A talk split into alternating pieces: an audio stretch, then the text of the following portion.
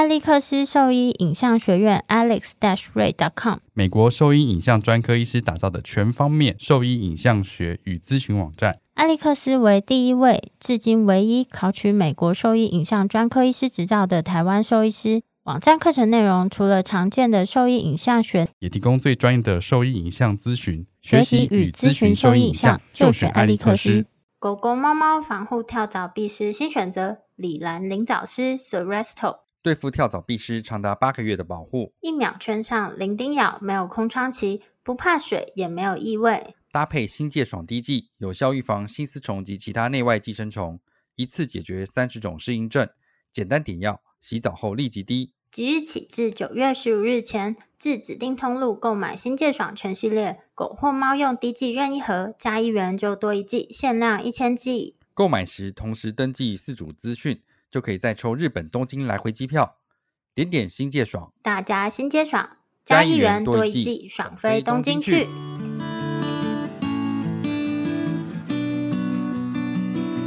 您现在收听的是 Wonder Vet Talk 超级好兽医的闲聊时间，我是兽医师肖慧珍，我是兽医师林哲宇 Steven，在这边我们会用轻松谈论的方式，带给大家一些简单而正确的小动物相关资讯，也会和大家 分享兽医师日常发生的有趣事情。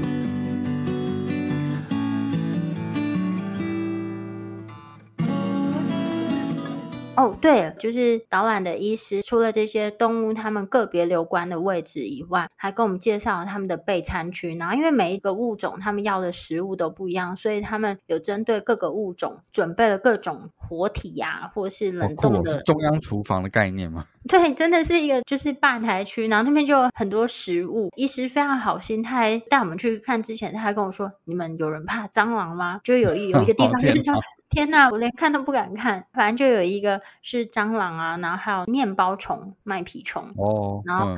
嗯他们还有其他的话，有各种冷冻的果子啊，然后其他的小昆虫啊，然后还有冷冻的小鸡呀、啊，有的没的，的。要准备好多东西哦。因为他们的年纪不一样嘛，所以他们除了这些食材以外，他们还需要其他的营养补充品，所以他们的吧台区就有很多不同的那种罐一罐的东西，然后针对每一天这样子吗？对不对？有粉啊什么之类，然后包含果子啊，也是要很多种，就是那些果实。你说这一杯是三枪特调，这样子，就所有的营养需求都把它调进去。对，这才是第一天导览而已呢。然后，反正第二天早上，我们就早上八点半过去报道。早上时间呢，他们就是会先清扫笼舍，开始喂食。那我们的工作就是帮忙清扫。我觉得清扫这件事情也蛮有趣的，只要没有蛇的话，其实我都很 OK。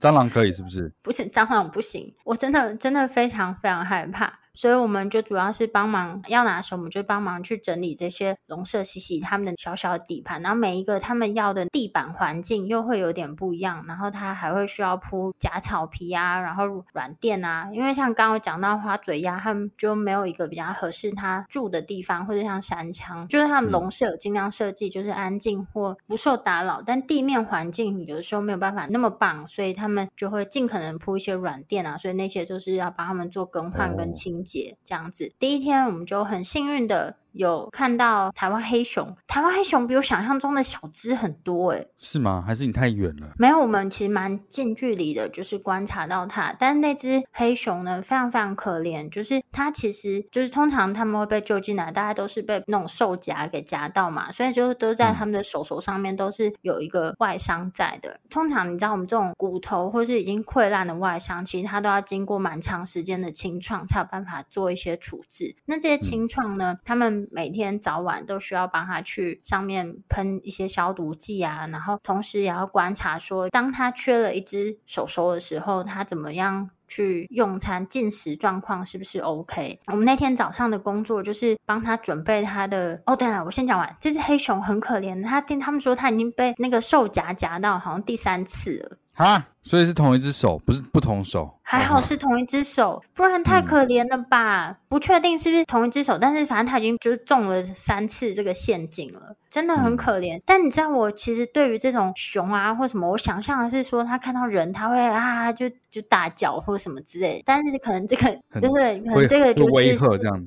但是没有。然后他们也可能是他们已经照护了一段时间了，我们就帮忙做一些清扫啊。但是我们是不可能离那个熊太近啦，然后就帮忙准备一些它的食物。其实食物大部分他们也都备好，但他们可能就想让我们有一点参与感，所以就 让我们做一些其实他们很快就可以完成的事情。就非常感谢他们给我这个机会，可以让我帮黑熊备餐，我觉得非常的与有荣焉。我是 我是真心的，把这餐盘拿给他喽。真的啊，我觉得很棒。我当下看到黑熊的时候，我真的眼眶泛泪，而且它要受伤。嗯、那我们早上的工作就是，哎，那个黑熊吃的食物主要就是蔬菜水果，吃什么很多玉米啊，然后丝瓜、黄瓜。重点是每一只黑熊会依照他们的需求，给他们不同重量的小鸡。然后给他们吃的药呢，就是要从小鸡的嘴巴里面塞进去，是死掉的小鸡啊，哦、所以我们的工作就是把这些药从小鸡的嘴巴塞进去。然后他们说之前好像有试过给他们吃牛肉，但是他们就不要。他说这只黑熊特别喜欢吃小鸡，对，它特别喜欢吃鸡肉，他特别喜欢吃小鸡。然后还有其他只黑熊呢，吃的这个小鸡上面还需要淋蜂蜜。他们说因为这只比较挑嘴，所以他们就是 另一只是美食家，是美食家需要淋蜂蜜。他喜欢偏甜的口感。他们就在喂食的这个过程中呢，就是会看一下说他在拿食物的活动性啊，而且。我觉得这个黑熊比我想象中的灵活诶，他们那个小鸡其实很小诶，它就是用它那个大大的手可以这样把它捞过来，或用嘴巴去把它咬过来。其实他们动作很细致诶。就像谢医师在做手术的感觉。你干嘛？我 你这不是人身攻击吗？你这不是人身攻击？没有，看起来很大只，但是他可以做很精细的手术啊，这是称赞吧？是称赞，是称赞。没错。然后我们就帮忙做这个笼舍清扫，跟帮忙去端食物送餐。其实我们只是端盘子这个角色，就我们不是备餐，我们不是厨师，我们是那个服务生，端到他们的门口这样子。然后他们就会把食物弄进去，然后给他们吃这样子，然后会观察一下。他们的活动力啊，什么之类的，听起来这个部分就很有趣了，非常有趣哦。就除了这种放在盘子里面的食物以外，还有帮那个像刚刚有讲到，就是那个像五色鸟嘛，他们就是之后要野放，所以他们的虽然是帐篷里面，就帮他制造一个很像野外的环境，里面有挂一些树枝啊，然后还有一些草啊。哦还准备了很多那种，你知道，很像狗狗的那个零食的那种，你知道，就一个网状的塑胶球，然后要把他们喜欢吃的那个小果子，就是通通塞在那个球里面，然后再把那个球呢挂到树上，就模拟这个树上有果实的样子。哦，所以他们从那个球里面捞那些那个果实出来吃，这样子。对对对，然后我们的工作就是，其实你看这些工作根本不需要我们，但他为了让我们有参与感，所以所以就给了我们这个工作。真的，我还能做什么？我真的非常感 谢我能够参与帮五色鸟塞果实这件事情。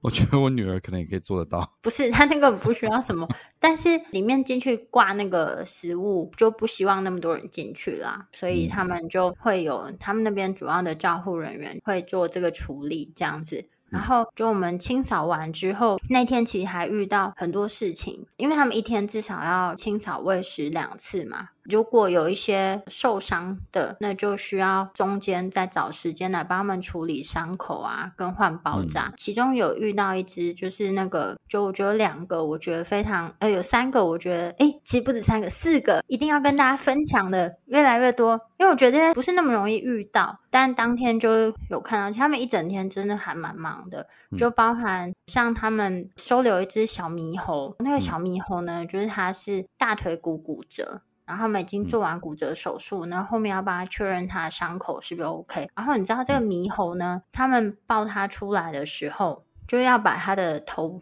包住嘛，让它不要看到外面啊，不要那么紧张。然后那个小猕猴，它就是从头到尾都抱着一只黄色的，很像章鱼还什么之类的小玩偶，吗？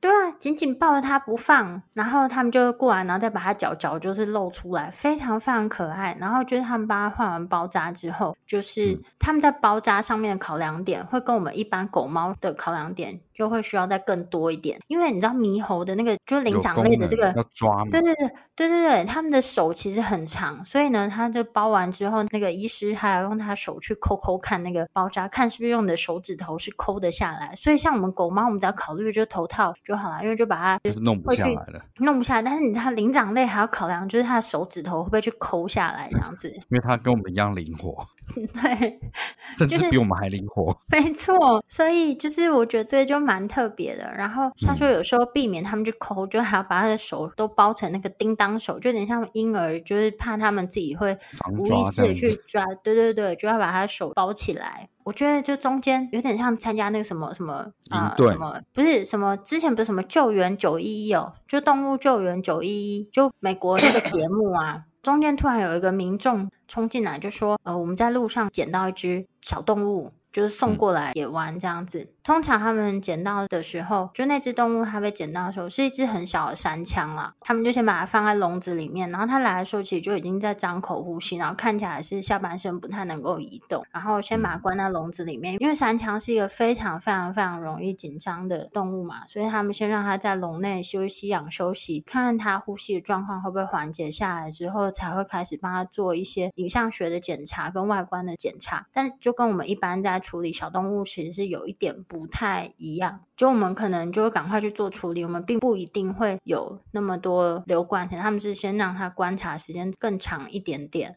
后来过了一些时间，其实那个山羌看起来呼吸状况就是没有变好，而且它看起来好像就是整个人意识又有点更不清楚。他们就只能先把它抓出来，然后抓出来一看呢，就发现其实它在它的腰间椎的那个地方，就是想象就是骨盆腰间椎背侧的位置，就有一个蛮大的开放性伤口，然后就已经可以看到里面的骨头。它后肢是完全没有痛觉的这样子。嗯当下就他们就决定让他就好好的休息啊，其实是、嗯、就安乐了。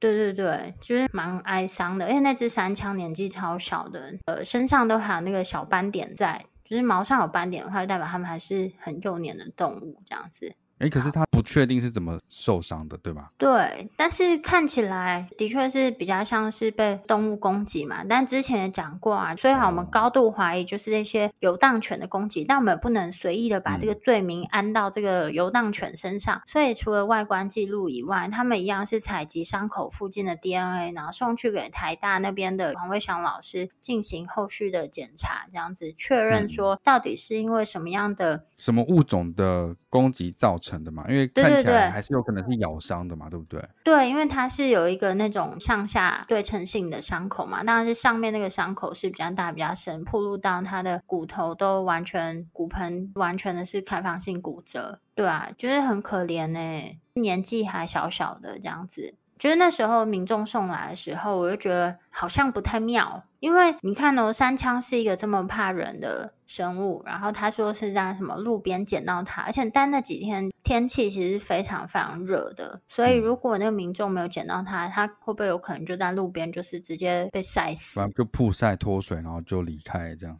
对啊，然后他们其实有提到说，不一定每个民众都能够理解，就是为什么他们都把这动物送来了，你还要送它离开？我觉得没有兽医师愿意这样做。就是没有一个兽医师是想要害这些动物，他们会做这些决定，其实都是以他们的动物福祉做最大的考量。如果他未来根本就没有野放的，他的医疗是做完之后他没有野放的可能性的话，那把它圈养在人类的环境里面，对这个野生的动物来讲，其实反而是一种折磨。所以其实都是以动物的福祉去做最大的考量。所以如果真的有捡到这些动物啊，我觉得就是要信任这些在第一线的医疗人员啦。不然这些质疑的声浪，其实也会让他们心中不太好过。说实话，会质疑吗？会啊，他们说也是有遇到这种情况啊。说真的，我可以想象，如果他们每天或是经常性的遇到这种质疑的声浪，或是说他们经常性的遇到这些被游荡犬或是被车撞到的动物，他们却没有办法做什么，他们心里的挫败感一定是更大的。你今天只是送一只动物来，请就是不要再造成他们心里更大压力啦。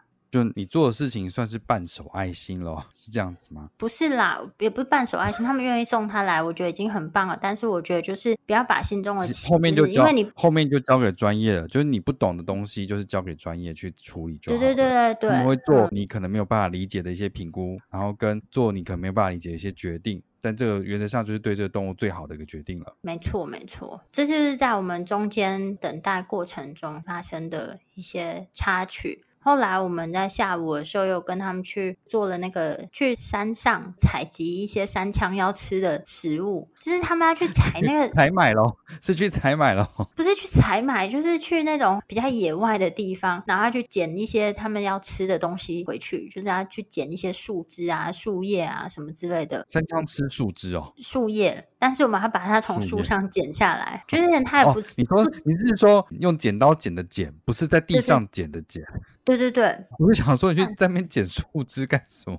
没有啦，我我们就是去用剪刀把它剪下来，嗯、然后还去剪一些果子啊什么之类的，哦、就是从山上背一个竹篮这样子背在背上吗？没有，是拿那个大米袋，这样好拿吗？就是你拿大米袋，你把它捡到地上都能，把它抓起来，然后就是再收到那个大米袋里面啊，然后要捡好多个米。是是有推车是不是？没有，就用手拿，叶子能有多重？它只是蓬蓬的啊。听起来很少，不是我们没有把它枝叶分离，我们是枝跟叶一起剪的放进去，哦、没有没有把他们服务到这么周到，枝叶分离，他们在野外也没有吃枝叶分离的、啊。然后是我们还有呃，我听起来像要出去采药这样子，就是你那种上山采药，不是背一个竹篮在背上，然后你采了药之后就可以往后面竹篮放就好了。对，有点类似这样这样子的事情，这样。我觉得蛮有趣的。嗯、他们每几天都一定要去帮他们采集一些新鲜的回来，然后。对，而且他们又不只吃一种，而且是幼年的，他们会混搭更多种，所以他们就要找好几个点，然后采不同的植物。兽医师他们很厉害了，其实我完全分不出来是什么植物。他讲很快，介绍很多种，但我相信我现在在看到，我一定就讲不出来它叫什么名字。然后他就会发剪刀给我们说：“那你们可以帮忙剪这些。”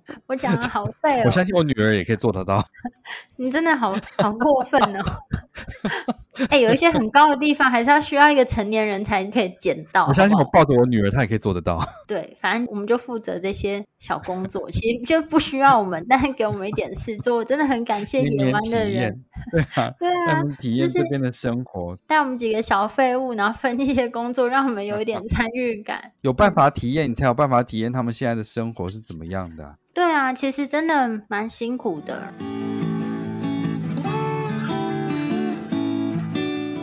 我是兽医师林泽宇 Steven，你现在收听的是 Wonder Vet Talk 超级好兽医的闲聊时间，最专业的小动物知识 Podcast 频道。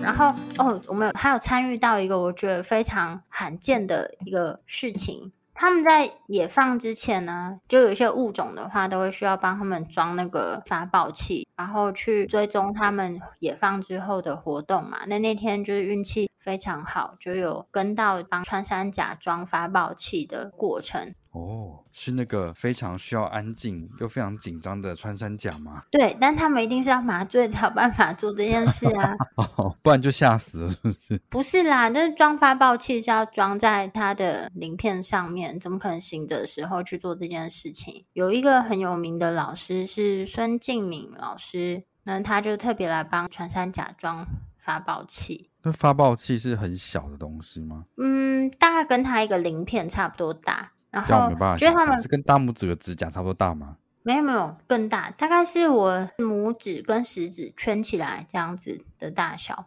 哦，好。就是因为这个要麻醉嘛，所以在麻醉的时候就会先记录整个穿山甲的外观，然后他们外观记录非常之详细耶。哦，它它有一些再检查一次。对，这只它也是其实被狗狗咬到，然后就是野外被攻击，但它刚好运气比较好的是，是它被咬到尾巴的尖端，还有它的一只脚的脚趾头都被咬掉了。嗯，然后反正就在记录这只外观的时候，他们就会比如说要记录它的体长，不是我们想象的说什么哦。头就是系到尾巴这样的长度，哎，他也要记录，就是他仰躺的时候呢，就是没有鳞片这一面，他的什么胸廓的宽度啊，然后他们有哪一点到哪一点啊，什么这，他们在念的时候，我觉得听起来好像绕口令，我根本记不起来到底什么地方，反正就是是有多点的 landmark 记录超多，然后他的头长啊，然后还有每个位置都有记录，然后给我们看一下，说它像发报器就是像在什么位置。因为通常这种发报器啊，他们大多数都是太阳能的嘛，对，嗯、所以有的时候他们如果都没有照到太阳的话，就有时候发报器它就会追踪不到它的消息，所以真的野放之后要再去做追踪这件事情，其实并不是很容易的事。他们说这只穿山甲，因为都是在这边，就是每天都有人帮他送餐。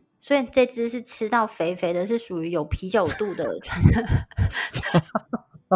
他们就说这只是已经符合有什么啤酒肚，不一不一的就啤酒肚的穿山甲，然后为了避免它吃太胖，所以你知道他们特别帮穿山甲准备了慢食盘，它不活动，然后他们就不可能让它就练习转动啊，因为它就会逃跑啦。所以就是他给他一个很安静的小地方，然后每天就有人端餐给他吃这样子，所以他就有点吃的吃的太胖了，非常可爱。哎，你知道他们在麻醉退了之后，它清醒的过程中啊，你要像我们狗猫的话，有时候我们会刺激它们的鼻头的这个位置嘛，或者是它们的耳朵啊什么之类的，或是有时候我们去检查那个狗猫的眼睑反射，就是看它说哦，它回复的程度啊，然后后面是不是有吞咽反应？那你知道穿山甲是怎么样确认它苏醒的状态吗？不是揪痛吗？不是，那是什么？也是一样，是要看他是不是有一些吞咽的状况，然后他就会拿那个棉棒，不是他棉棒去刺激他的舌头，那他舌头就会整个就是整个伸出来，其实瞬间会被吓到哎！你知道穿山甲舌头很长吗？对啊，所以会伸出来，舌头会整条很长的伸出来，因为我知道穿山甲舌头蛮长的，但是我当时没有想到会是这样，嗯、是像蛇那样吐信的那个样子吗？对对对，然后还突然一个很长的舌头，哦、但就是对、嗯、对，很可爱耶！我当下整个惊呼了一声，非常有趣吧？哎，那它那个我在想说，那发信器不能用 AirTag 吗？不行啊，因为 AirTag 它的追踪范围还是有限吧？拇指跟食指圈起来大小跟 AirTag 好像差不多大。嗯，想说如果可以固定在它的鳞片上的话，是不是其实也是可以当做发信器来使用？我记得 AirTag 它是范围是有限的哦，很短诶，他说十公尺内。对啊，我记得是很 短哦，只能知道说在野湾里面它在哪里而已。对啊，没有办法用这个，嗯，好吧。